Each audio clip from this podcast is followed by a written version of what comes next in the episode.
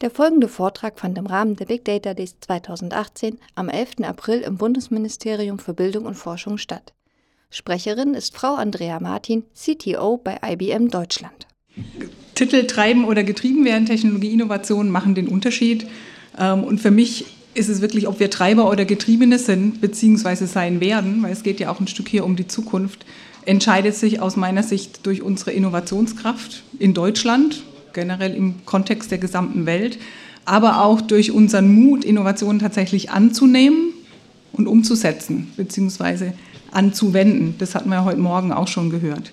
In der nächsten halben Stunde oder so ähnlich, ich bin schon aufgefordert worden, ein bisschen Zeit rauszuholen, ähm, möchte ich Ihnen einen Einblick geben, wo wir bezüglich innovativer Ansätze in den Bereichen Big Data, aber auch Internet of Things, wo ja letztlich auch sehr, sehr viel Big Data erzeugt wird, und künstliche Intelligenz stehen, sowohl aus einer internationalen Perspektive als auch aus einer nationalen Perspektive und wohin die Reise gehen kann, wenn wir alle zusammenarbeiten. Und ich meine damit Gesellschaft, Wirtschaft und Politik und auch die entsprechenden Rahmenbedingungen haben, um tatsächlich Treiber zu sein und es auch wichtig sein zu wollen. Also lassen Sie mich starten mit einem generellen Blick auf das gegenwärtige Technologieumfeld. Digitalisierung ist in aller Munde und Digitalisierung und die darauf aufbauend die Vernetzung des Internet der Dinge, also Internet of Things mit künstlicher Intelligenz, ich werde das ab und an auch mit KI abkürzen hier im, im Vortrag, wird sicherlich ein Meilenstein der IT, der Informationstechnologie sein und eröffnet uns mit Sicherheit neue Perspektiven bis hin zur sogenannten Society 5.0. Wer letztes Jahr auf der CeBIT war, jetzt muss man gucken, letztes Jahr, ja, es war 2017, Japan war Partnerland, das hat auch der ähm, japanische Sprecher bei der Eröffnungsveranstaltung gesagt, dass Society 5.0 ein ganz großes Thema in Japan ist. Aber letztlich verbirgt sich dahinter für uns alle das Zeitalter, in dem die ganze digitale oder die ganze Welt digital miteinander vernetzt ist, so rum muss ich sagen. Also Autos mit Tankstellen, Heizungen mit Stadtwerken, Patienten mit Ärzten oder mit, mit Pflegediensten, Bürger mit Behörden. Und daraus ergibt sich für mich auch schon, dass innovative Technologien nicht nur die Wirtschaft oder die Verwaltung betreffen, sondern uns alle. Also uns alle als, als Menschen, als Bürger, als Individuen. Insofern wird sich die Society 5.0 aus meiner Sicht auch durchaus positiv auf uns alle auswirken, auf unser aller Leben auswirken und Antworten auf ein paar zentrale Fragen geben, die unsere Gesellschaft bewegen. Und es ist gerade in Deutschland auch demografischer Wandel, es ist sicherlich das Gesundheitswesen, in diesem Zusammenhang auch durchaus äh, das Thema Mobilität. Ja, wie kommen wir hierher und wie verstopft sind unsere Straßen? Ähm, und aber auch das Thema Globalisierung. Also wie agieren wir im globalen Kontext als Deutschland oder als deutsche Individuen. Wenn wir jetzt einmal zwei Beispiele ähm, geben, gerade im Thema demografischer Wandel und Gesundheitswesen. Ein Beispiel ist, ist Elderly Care, um mal den englischen Begriff gebrauchen zu dürfen. Wer möchte nicht in seiner eigenen Wohnung im gewohnten Umfeld alt werden? Also ich, ich kann das ganz klar für mich mit Ja beantworten. Ich möchte das mit Sicherheit. Und die Frage ist, wie können wir in der Zukunft oder auch schon jetzt beginnend Technologien nutzen, Sensoren nutzen, um Daten aufzunehmen in der eigenen Wohnung, um gegebenenfalls Gefahrensituationen, Risiken früher zu erkennen. Und mir damit aber ein Stück weit ein selbstbestimmtes Leben ermöglichen in meiner eigenen, in meiner gewohnten Umgebung. Also gerade im Zusammenhang mit dem demografischen Wandel glaube ich, dass, dass wir da die innovativen Technologien extrem gut nutzen können zu unserem Vorteil. Anderes Stichwort Gesundheit, was man durchaus eben in diesem Kontext auch sehen kann, ähm, demografischer Wandel. Da helfen heute schon Technologien, wir haben ein paar Beispiele ja heute auch schon gehört in den verschiedenen Vorträgen, heute schon Krankheiten wie Krebs, Alzheimer, Leukämie früher zu erkennen, besser zu diagnostizieren und auch individualisierter therapieren zu können. Sie hatten das angesprochen mit den Hepatitis-Medikamenten, die für 40 Prozent im Prinzip überhaupt keine Wirkung haben oder eher sogar nachteilig sind. Da ist die Frage, wie können wir eigentlich zu viel individualisierten Therapien kommen, indem wir die Daten nutzen, die uns zur Verfügung stehen. Weiterhin gibt es natürlich auch jetzt schon kleinere Apps.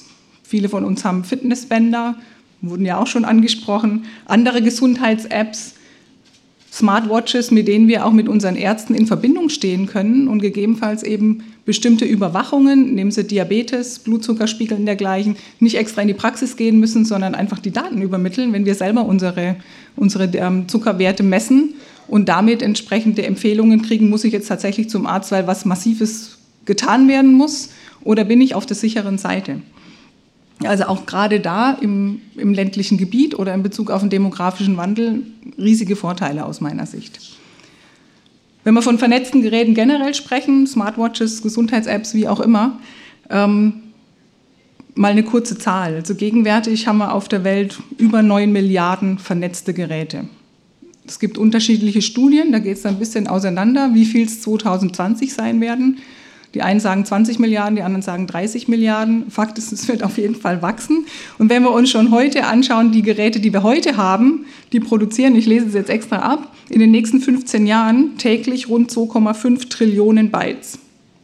Ich weiß jetzt nicht, wer sich tatsächlich was unter dieser Zahl vorstellen kann. Es ist auf jeden Fall eine riesige Menge und passt eben zu dem, dass wir ein Datenwachstum von 100 Prozent pro Jahr mindestens sehen werden.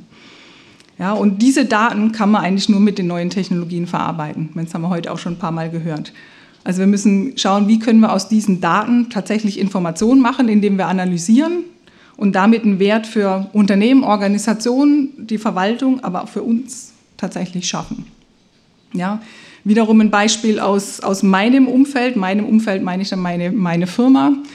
IBM arbeitet seit Mitte letzten Jahres, ich lese es auch wieder ab, damit ich da keinen Fehler mache, mit der US University Corporation for Atmospheric Research und auch dem entsprechenden nationalen Zentrum zusammen, um Wettervorhersagen zu verbessern. Klingt jetzt erstmal nicht so spektakulär, aber wir sind dabei, gemeinsam ein Sturmprognosemodell zu, ähm, zu entwickeln, das sich zum einen schnell selbst aktualisiert auch von sich selbst quasi lernt aus der Vergangenheit und damit auf lokaler Ebene bessere Voraussagen treffen zu können.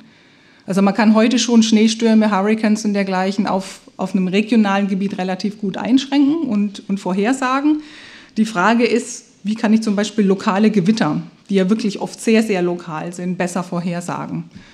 Ja, und wenn ich mir überlege, ich meine, ich habe gestern hier anderthalb Stunden, kam ich verspätet an in Berlin, weil in Stuttgart ein Gewitter war. Jetzt kann man sagen, da kann man natürlich nichts machen. Ja, und ich bin auch froh, dass der Pilot sich entschieden hat oder der Flughafen sogar einen Shutdown gemacht und gesagt, wir fliegen jetzt nicht durch Blitz und Donner. Auf der anderen Seite hat meine Fluggesellschaft ungefähr eine halbe Stunde Passagiere dazu aufgefordert, doch ihre Handgepäckkoffer noch einzuchecken, sonst fliegen wir nicht ab. Und dann war die Abflugzeit auch überschritten und dann war das Gewitter da.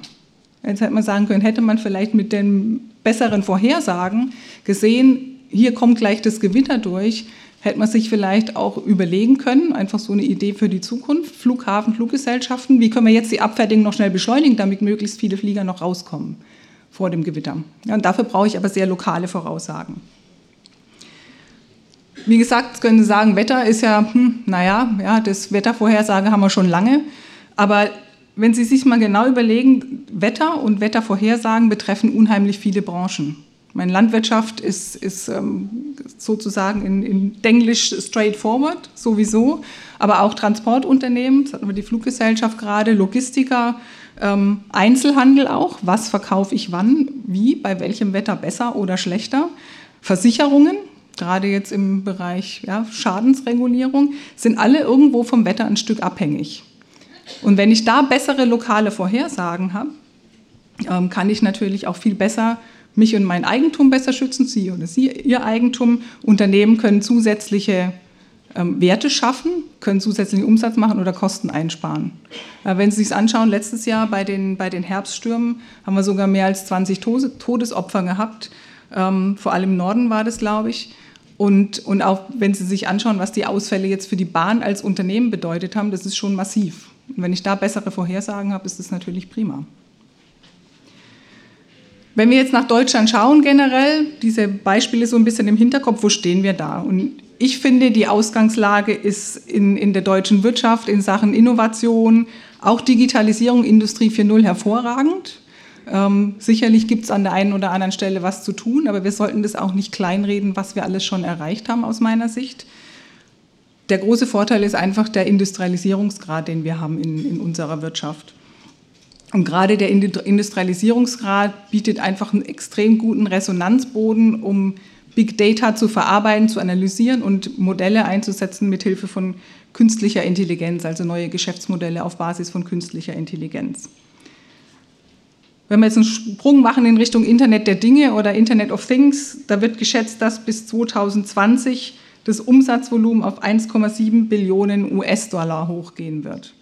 Es wäre jetzt aus meiner Sicht einfach fatal, diese Chance auch nicht zu nutzen, an diesem Kuchen zu partizipieren und die Daten, die eben erzeugt werden, die Big Data aus dem Internet of Things zu verwenden, um quasi damit auch das Zukunftsprojekt Industrie 4.0 ein Stück zu füttern. Ja, aber wir müssen natürlich die Voraussetzungen, die wir haben, auch nutzen, um eben nicht zu den Getriebenen zu werden, wie der, der Vortragstitel hier andeutet, als eine Option. Ja, auch wir bei IBM als internationales Unternehmen haben gesagt, Deutschland ist ein wichtiger Standort. Deshalb haben wir auch sag mal, zu diesem ganzen Vorhaben, Innovation zu treiben, aus Deutschland heraus einen Beitrag geleistet und treiben das auch konsequent weiter. Wir haben zum Beispiel mit unserem Watson IoT, also Internet of Things Center, einem weltweiten Innovations- und Kundencenter, haben wir uns ganz bewusst in Deutschland, ganz konkret in München, meinem Standort, ähm, angesiedelt und haben wirklich aus den vielfältigen Standortoptionen, die es weltweit ja gibt für so ein Innovations- und Kundencenter, bezogen auf die Entscheidungskriterien, die wir hatten, wirklich eindeutig am Ende des Tages München ausgewählt. Was waren das jetzt für Faktoren, die dazu geführt haben? ich denke, das spiegelt so ein Stück auch wieder, wo wir in Deutschland stehen im Sinne Innovationskraft, Digitalisierung und Potenzial ist, wir haben in München natürlich definitiv ein starkes wirtschaftliches Umfeld mit, mit Automobil, Industrie, Versicherungen, generell auch IT-Unternehmen und dem Mittelstand. Ja, ein Mittelstand ist ja ein, ein wesentlicher Wirtschaftsfaktor in Deutschland. Wir haben zwei Exzellenzuniversitäten mit der LMU und der TU München. Wir haben mit dem Flughafen als einem der großen Hubs in Deutschland auch eine richtig gute Anbindung Richtung Osten, also Richtung, Richtung Asien. Das heißt, unsere Kunden, wir sitzen quasi in der Mitte und unsere Kunden können uns gut erreichen in München. Ähm, das gilt aber nicht nur für IBM, sondern generell für den Standort Deutschland prinzipiell. Ähm, wir haben ein internationales Arbeitsumfeld in München. Also in unserem Watson IoT Center hören Sie mitunter mehr Englisch als Deutsch, weil wir einfach aus sehr, sehr vielen Nationen ähm, Mitarbeiter haben und auch Kunden haben aus sehr, sehr vielen Nationen. Und nicht zuletzt, das muss jetzt ein bisschen Eigenwerbung betreiben für München. Ja. Die, die Stadt und die Umgebung haben natürlich einen enorm hohen Freizeitwert und auch das ist aber ein, ein Anziehungspunkt oder ein Argument, warum Menschen nach München kommen und dort gerne arbeiten möchten.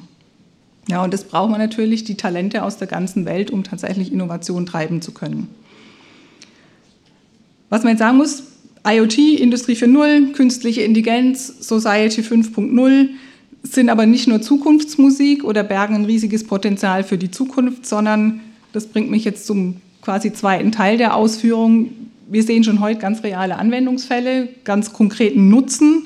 Und dass das wichtig ist, haben wir ja ganz ganz zu Beginn heute Morgen vom Professor Lukas gehört. Es geht um die Anwendung. Weil nur die Forschung zu voranzutreiben und die, die tollsten Dinge zu erfinden, helfen der Wirtschaft ja jetzt erstmal nur bedingt. Also wie wenden wir diese Technologien heute schon an? Ich gebe Ihnen da auch eine ganze Reihe von Beispielen, um das so ein Stück zu veranschaulichen, wo wir da heute schon stehen und wo wir vielleicht heute diese Technologien schon einsetzen, ohne dass es uns tatsächlich bewusst ist. Ja, wie der erwähnte Bodyscanner von heute Morgen auch. Also im Bereich Big Data generell, was wir schon tun, ist natürlich riesige Mengen von Dat äh, Daten in Echtzeit analysieren. Sei es jetzt nur für die erwähnten Wettervorhersagen oder auch generell Textanalyse zu betreiben, um Informationen oder auch Nachrichten schneller zu kategorisieren, zu klassifizieren und wirklich zum Kern der, der Nachricht zu kommen. Künstliche Intelligenz wird im Gesundheitssektor genutzt. Das hatte ich schon, schon erwähnt. Also auch unsere IBM Watson Health Produkte helfen bei besseren Diagnosen, um Ärzte so zu unterstützen. Ähm, in Banken, im Bankensektor wird es eingesetzt, um zum Beispiel Bankberatern zu ermöglichen, wirklich ihren Kunden auf die jeweilige Lebenssituation angepasste Anlagestrategien zu empfehlen.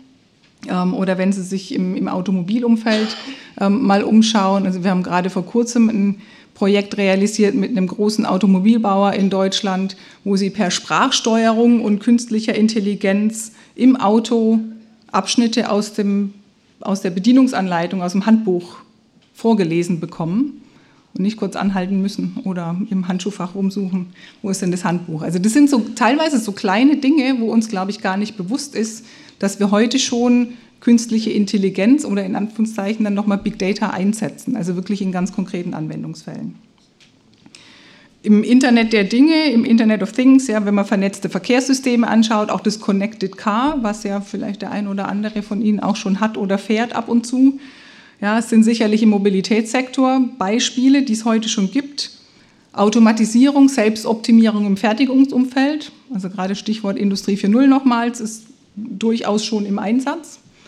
Ähm, Smart Home bei Ihnen zu Hause, weiß nicht, wir hatten es gestern noch im, im Gespräch, abends im Hotel, ja, Steuerungen, sprachgesteuerte Steuerung von Heizung, Licht, Jalousien oder eben automatisiert, auch durch Sensorik gesteuert. Wie hell ist es draußen?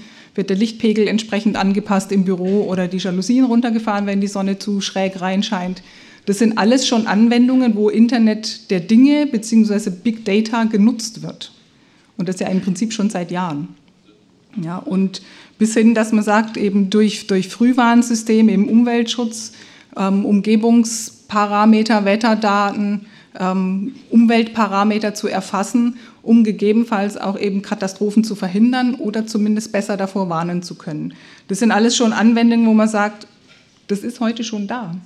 Da brauche ich nicht zu warten und sagen, das kommt alles erst in Zukunft. Ein weiteres interessantes Thema aus meiner Sicht ist der sogenannte Digital Twin, der digitale Zwilling, ähm, wo wir auch schon erste Realisierungen sehen, aber wo sicherlich noch viel, viel mehr passieren wird. Also die Idee dahinter ist, hinter diesem digitalen Zwilling wirklich Produkte, Objekte, Systeme, Prozesse, alle nochmal Software gesteuert, auf der digitalen Ebene zu spiegeln. Daher auch der Begriff Zwilling. Also wir haben das echte und dann quasi die Software-Repräsentanz im digitalen System um im Prinzip an diesem digitalen Zwilling noch besser analysieren zu können. Also wie eine Software dann auch den Lebenszyklus eines Produkts besser betrachten zu können, aber auch eben Daten aufnehmen zu können, sodass ich das System, das Digitale erstmal selbst optimieren kann oder sich selbst optimieren lassen kann, so muss man es eigentlich eher sagen, mit Hilfe von künstlicher Intelligenz. Das Ganze dann, diese Erkenntnis aber auf die reale Welt dann im, im Anschluss zu übertragen. Ja, das heißt, dadurch wird im Prinzip der nächste logische Schritt getan, um die reale mit der digitalen Welt noch besser zu verknüpfen oder zu verbinden. Da kann man natürlich dann auch entsprechende künstliche Intelligenzmodelle bzw. Algorithmen noch mit einfließen lassen, um dann wirklich über auch die Aufnahme von unstrukturierten Daten, also unstrukturiert nicht im Sinne abgelegt in einer Datenbank, sondern Bilder, aber auch Geräusche, vielleicht Vibrationen. Ja, hier vibriert auch gerade das Pult, hier mit, wie man am Wasser sehen kann. Aber das auch wirklich im digitalen Zwilling zu erfassen und dann zu sagen, was bedeutet das eigentlich? Habe ich hier jetzt gerade eine Fehlersituation oder muss ich gegebenenfalls meine Prozesse, meine Produktionsprozesse anpassen? Ähm, reagierend eben auf genau solche Ereignisse. Und diese unstrukturierten Daten verarbeiten zu können, das ist in der Tat was, wo ich glaube, was es immer, immer mehr kommen wird. Also da auch ganz klar gibt es Anwendungsfälle in der Fertigung, im Industrie 4.0-Umfeld, aber da können Sie auch in, in Richtung Transportwesen, Züge, Flugzeugtriebwerke, generell Logistik gehen, ähm, wo das absolut sinnvoll ist, so einen digitalen Zwilling einzurichten. Wir arbeiten zum Beispiel gerade mit dem Hafen in Rotterdam, das ist ja der Europas größter Frachthafen. Die wollen auch zum intelligentesten Hafen der Welt werden. Und im Rahmen ihrer Digitalisierungsstrategie ähm, sind sie auch auf IBM zugekommen und gesagt, wir arbeiten jetzt zusammen daran, mithilfe der Internet of Things Technologien, generell einer ganzen, ganzen Reihe von Technologien, einen digitalen Zwilling des Hafens zu erstellen. Mit all den Prozessen, die dahinter stehen, alle Betriebsabläufe, die Ressourcen, ähm, die Schiffsbewegungen, die Infrastruktur des Hafens, Wetterbedingungen, alles, was Sie sich nur vorstellen können, um insgesamt im Prinzip den Hafen auch besser zu verstehen und dann den Hafen mit all den Abläufen optimieren zu können. Insofern unterstützen wir da den Hafen Rotterdam in ihrer eigenen Digitalisierungsinitiative, um wirklich dann vielleicht auch mal Szenarien zu testen im digitalen Zwilling, bevor ich das dann in die Realität tatsächlich in die Abläufe übertrage. Ich denke, der Nutzen liegt ganz klar auf der Hand bei diesen vielen verschiedenen Beispielen an sicherlich ganz unterschiedlichen Stellen. Aber für, für Unternehmen können neue Geschäftsmodelle entstehen, können auf ganz andere Arten und Weisen gegebenenfalls Umsatz generieren. Ähm, der Kunde rückt viel mehr in den Mittelpunkt. Das heißt, es wird viel individualisierter in der Ansprache und der Kunde kann in dem Fall auch ein Patient sein. Ähm, und es, stehen, ähm, es entstehen aber auch, und das hat man heute auch schon ein paar Mal gehört, auch in den Ausbildungsinitiativen neue Berufsprofile. Und das ist ja dann auch wieder was, was jeden Einzelnen von uns potenziell betreffen kann. Ob es jetzt da um Data Scientists geht oder Datenanalysten oder Machine Learning Spezialisten. Es betrifft aber auch jeden Einzelnen von uns, in welchem Job auch immer sie haben, in welchem Beruf auch immer sie ausüben.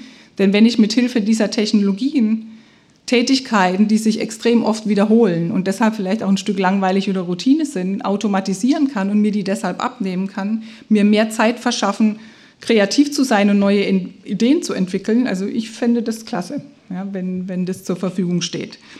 Ähm, und als Konsumenten haben wir natürlich gegebenenfalls viel mehr Transparenz in, in die Angebote, die wir bekommen, eben durch die individualisierte Ansprache. Ja, es ist also damit ergibt sich natürlich auch für die Gesellschaft an sich ähm, enorme Vorteile. Habe es ja schon angesprochen: Demografie, Gesundheitswesen, ähm, Umweltbedingungen. Natürlich, und das will ich auch nicht verschweigen, neben den Vorteilen muss man natürlich weitere Implikationen wie immer betrachten, die sich aus der Nutzung von Technologie ergeben.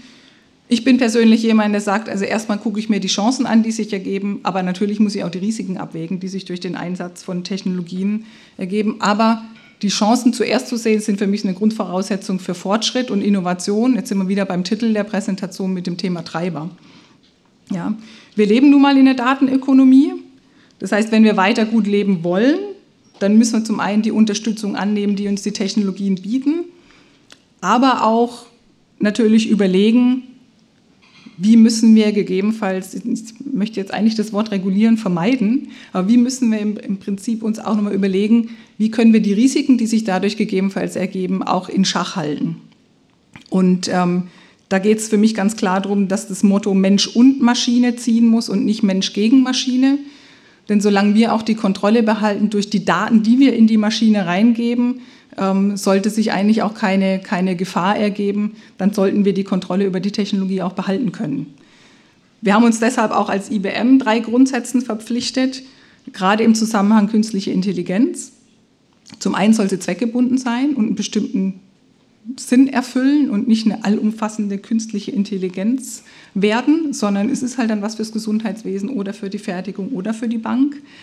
Im zweiten Grundsatz geht es darum, Transparenz zu schaffen, also mit unseren Kunden auch durchaus ganz klar zu machen, welche Daten werden verwendet. Überwiegend natürlich in, insgesamt die Daten unserer Kunden, die auch unseren Kunden weiterhin gehören. Ja, und die haben weiterhin die sogenannte Ownership dafür aber auch welche Algorithmen eingesetzt werden und soweit es natürlich möglich ist, nachvollziehbar, wie sind bestimmte Entscheidungen zustande gekommen. Das ist ein ganz wesentlicher Aspekt. Und wir sagen unseren Kunden auch, ihr entscheidet, welche Daten genutzt werden und ihr entscheidet auch, welche der künstlichen Intelligenz, Algorithmen oder Services ihr benutzt für eure Lösung. Damit wird ein Stück Transparenz geschaffen. Und der dritte Grundsatz geht in Richtung der Skills oder der Fähigkeiten, die wir haben müssen. Das eine ist sicherlich, dass wir uns anschauen, dass wir mit Experten im jeweiligen Themengebiet arbeiten, um die künstlichen Intelligenzsysteme auch anzulernen. Also arbeite ich im Gesundheitswesen, brauche ich auch Ärzte, die mir helfen, das System zu trainieren. Andersrum muss ich aber auch die Ärzte an die Technologie heranführen. Das ist so ein bisschen eine zweiseitige Sache. Ich muss also die Leute, die mit den künstlichen Intelligenzsystemen auch in ihren Abläufen arbeiten, trainieren und ausbilden Prinzipiell ist es aber auch ein Thema natürlich für uns selber, für unsere Mitarbeiter und für die Gesellschaft insgesamt, dass wir alle wissen, wie wir mit unseren Daten umgehen, in unserer Eigenverantwortung, aber auch mit den Daten anderer, sofern wir Zugriff darauf haben. Was mir auch ein Stück zum Thema Sicherheit bringt, weil es gilt zu hinterfragen, wer welche Daten hat und wie nutzt, gerade auch im Lichte einiger vergangener Ereignisse aus kürzester Vergangenheit. Grundsätzlich sind ja alle Organisationen verpflichtet, verantwortungsvoll mit den zur Verfügung gestellten Daten umzugehen. Und es beinhaltet ein paar Aspekte. Jetzt muss ich mich, glaube ein bisschen sputen, sonst kriege ich, werde ich von der Bühne geschubst irgendwann. Ähm, sind ein paar Aspekte. Erstmal Dateneigentum. Ich hatte es schon angedeutet. Also die Daten aus unserer Sicht gehören den Kunden. Das heißt, wenn Sie, Sie, Sie oder unsere Kunden ähm, unsere Services nutzen, künstliche Intelligenz Services, dann bleiben die Rechte an ihren Daten und, der, und den Erkenntnissen, die daraus gezogen werden, weiterhin bei ihnen. Und ich finde, das ist ein wesentlicher Aspekt, gerade auch um Wettbewerbsvorteile zu sichern, gerade auch für uns jetzt in Deutschland. Datenschutz ist ein zweites Thema. Unternehmen sind natürlich verpflichtet, die Daten ihrer Kunden zu schützen. Ja, ist die Frage, wer halt immer die Datenschutzerklärungen alle vollständig liest. Aber da es jetzt kein weltweit einheitliches Vorgehen zum Datenschutz gilt, müssen halt immer die Gesetze gelten, die jetzt gerade da sind. Ja, und Stichwort Datenschutzgrundverordnung. In all den Ländern und Regionen, wo Unternehmen tätig sind. Ja, also für uns gelten auch als internationales Unternehmen hier die Gesetze der Bundesrepublik Deutschland. Das ist ganz eindeutig. Datenfluss ist ein interessanter Aspekt. Also wir glauben jetzt, sind überzeugt, dass, dass Kunden bzw. die Unternehmen, nicht notwendigerweise der Gesetzgeber, darüber bestimmen sollten, wo die Daten jeweils gespeichert werden, wie sie verarbeitet werden, wo sie quasi fließen. Ja, und deshalb unterstützen wir auch digitale Handelsabkommen, wo genau solche Dinge geregelt werden. Datenzugriff ist eine interessante Sache. Wer soll denn eigentlich Zugriff haben auf meine Daten? Und da sagen wir auch, Regierungsbehörden sollten normalerweise keinen Zugriff bekommen auf Kundendaten von Unternehmen ähm, oder, für Überwachungsprogramme, die auf Massendaten beruhen. Aber das muss natürlich immer in der, auch in der Zusammenarbeit von Unternehmen untereinander geregelt sein. Das ist nicht nur Unternehmen zur Regierung, sondern auch bei Unternehmen, die zusammenarbeiten. Verschlüsselung ist ein Thema. Da unterstützen wir die Nutzung von international anerkannten Verschlüsselungstechnologien, weil es da eben auch keine eindeutige Regelung ansonsten gibt. Cyber Security arbeiten wir auch mit sehr, sehr vielen Institutionen zusammen, weil wir sagen, nur dann können wir eigentlich alle gemeinsam ähm, Cyberangriffe erkennen und dann auch abwehren, wenn wirklich Unternehmen, Regierungen, andere Institutionen zusammenarbeiten. Und letztlich das Thema künstliche Intelligenz und Daten. Ich habe das schon in unserem zweiten Grundsatz angedeutet. Ich denke, Unternehmen müssen erklären können, was in die Ergebnisse des KI-Algorithmus eingeflossen ist, damit wir eben die entsprechende Transparenz haben. Ähm, und wenn ein Unternehmen das nicht nachweisen kann, welche Daten einfließen, welche Algorithmen sie verwenden, was damit passiert, ist die Frage, sollten dann die Systeme am Markt sein? Ja, oder müssen wir dann halt zumindest selber entscheiden, will ich da meine Daten hingeben? Bringt mich zum Schluss ist gut für Sie, ne, Frau Busse, dass ich jetzt dann zum Schluss komme, sicherlich, was mich im Abschluss aber so ein Stück zur, zur Politik auch gibt und was brauchen wir tatsächlich von der Politik, die ja auch mithelfen muss, dass wir ein Innovationstreiber sein können. Ja, und da werden wir gleich sehen, da hat, spielt natürlich auch das BMBF eine Rolle, wo wir heute zu Gast sein dürfen. Ähm, aber ich sage mal, grundsätzlich ist es so, wir haben Gesetze, die auch im Umgang mit künstlicher Intelligenz gelten. Also die Würde des Menschen ist unantastbar gilt ja, und stellt den Mensch klar über die Maschine und unterstützt aus meiner Sicht deshalb auch das Paradigma, dass es immer Mensch und Maschine sein muss und nicht Mensch versus Maschine. Weil sowas wie die Würde der KI ist unantastbar, kann man sich irgendwie schlecht vorstellen. Ja, macht auch aus meiner Sicht keinen Sinn. Also insofern schon mal ganz gute Voraussetzungen durch die bestehende Gesetzgebung. Aber wir müssen natürlich schon gucken, in welche Richtung entwickelt sich KI und sind vielleicht bestimmte Regulatorien notwendig. Ja, aber ich denke, es kommt immer, und das hat Herr Professor Lukas heute Morgen ja auch gesagt, immer ein Stück weit auf den Kontext an. Also ich denke, so eine allumfassende Regelung kann man da einfach nicht schaffen. Ähm, Bernhard Schölkopf, seines Zeichens Informatiker mit Fokus auf maschinellem Lernen, ähm, Direktor vom Max-Planck-Institut für intelligente Systeme, Professor in Berlin und in Tübingen. Er hat ja gerade den renommierten Leibniz-Preis bekommen. Ähm, hat letztens in, vor knapp einem Monat war es, in der Süddeutschen Zeitung einen Artikel geschrieben und ich zitiere jetzt mal hier. Er sagt, wer sich mittelfristig eine Führungsposition in der AI, also Artificial Intelligence, sichern will, sollte zwei Dinge tun. Zum einen bestehende AI-Methoden breit zum Einsatz bringen, da wären wir bei der Anwendung. Und er schreibt weiter, zum anderen bedarf es strategischer Investitionen in die Grundlagenforschung. Und prinzipiell ist dem ja fast nichts hinzuzufügen. Würde einen Punkt noch dazu machen, dass wir auch eine neue Bildung brauchen. Das sind wir jetzt hier genau am richtigen Ort, weil Bildung ist in allen Lebensbereichen zentrale Voraussetzung, dass wir vernünftig und nutzenbringend die innovativen Technologien einsetzen können. Da braucht es ein gewisses Verständnis für diese Technologien. Wir sind alle gefordert, neu zu lernen, jeder auch als Individuum, ähm, aber auch zu lehren, wie wir uns innerhalb des Systems mit den veränderten Parametern bewegen können Jeder Einzelne muss im Prinzip ein Verständnis dafür entwickeln können, wie digitale Angebote genutzt werden können, was mit künstlicher Intelligenz passiert, aber auch dann natürlich die Verantwortung, Stichwort Souveränität, über seine Handlungen übernehmen und auch wem ich meine Daten wie zur Verfügung stelle. Ja, und deshalb ist eben die Grundvoraussetzung die entsprechende mediale Bildung über alle Bevölkerungs- und Altersgruppen hinweg. Also deshalb sage ich immer, das betrifft uns alle und nicht nur irgendjemanden oder ein Unternehmen. Aber natürlich müssen wir vor allem unserem Nachwuchs äh, Digitalkompetenz vermitteln. Das heißt, es ist auf der einen eine Aufgabe fürs Bildungssystem, auf der anderen Seite ist es aber auch, hat sehr viel mit Kommunikation und Information der Bürger und Bürgerinnen zu tun. Ja, und generell in der neuen Arbeitswelt brauchen wir auch anders qualifizierte ähm, Stellenprofile und ständige Weiterbildung. Ja, ich habe letztens erst gelesen, IT-Wissen veraltet innerhalb von einem Jahr. Das heißt, wir sind alle gefordert, immer wieder neu zu lernen und das ist auch eine kulturelle Sache.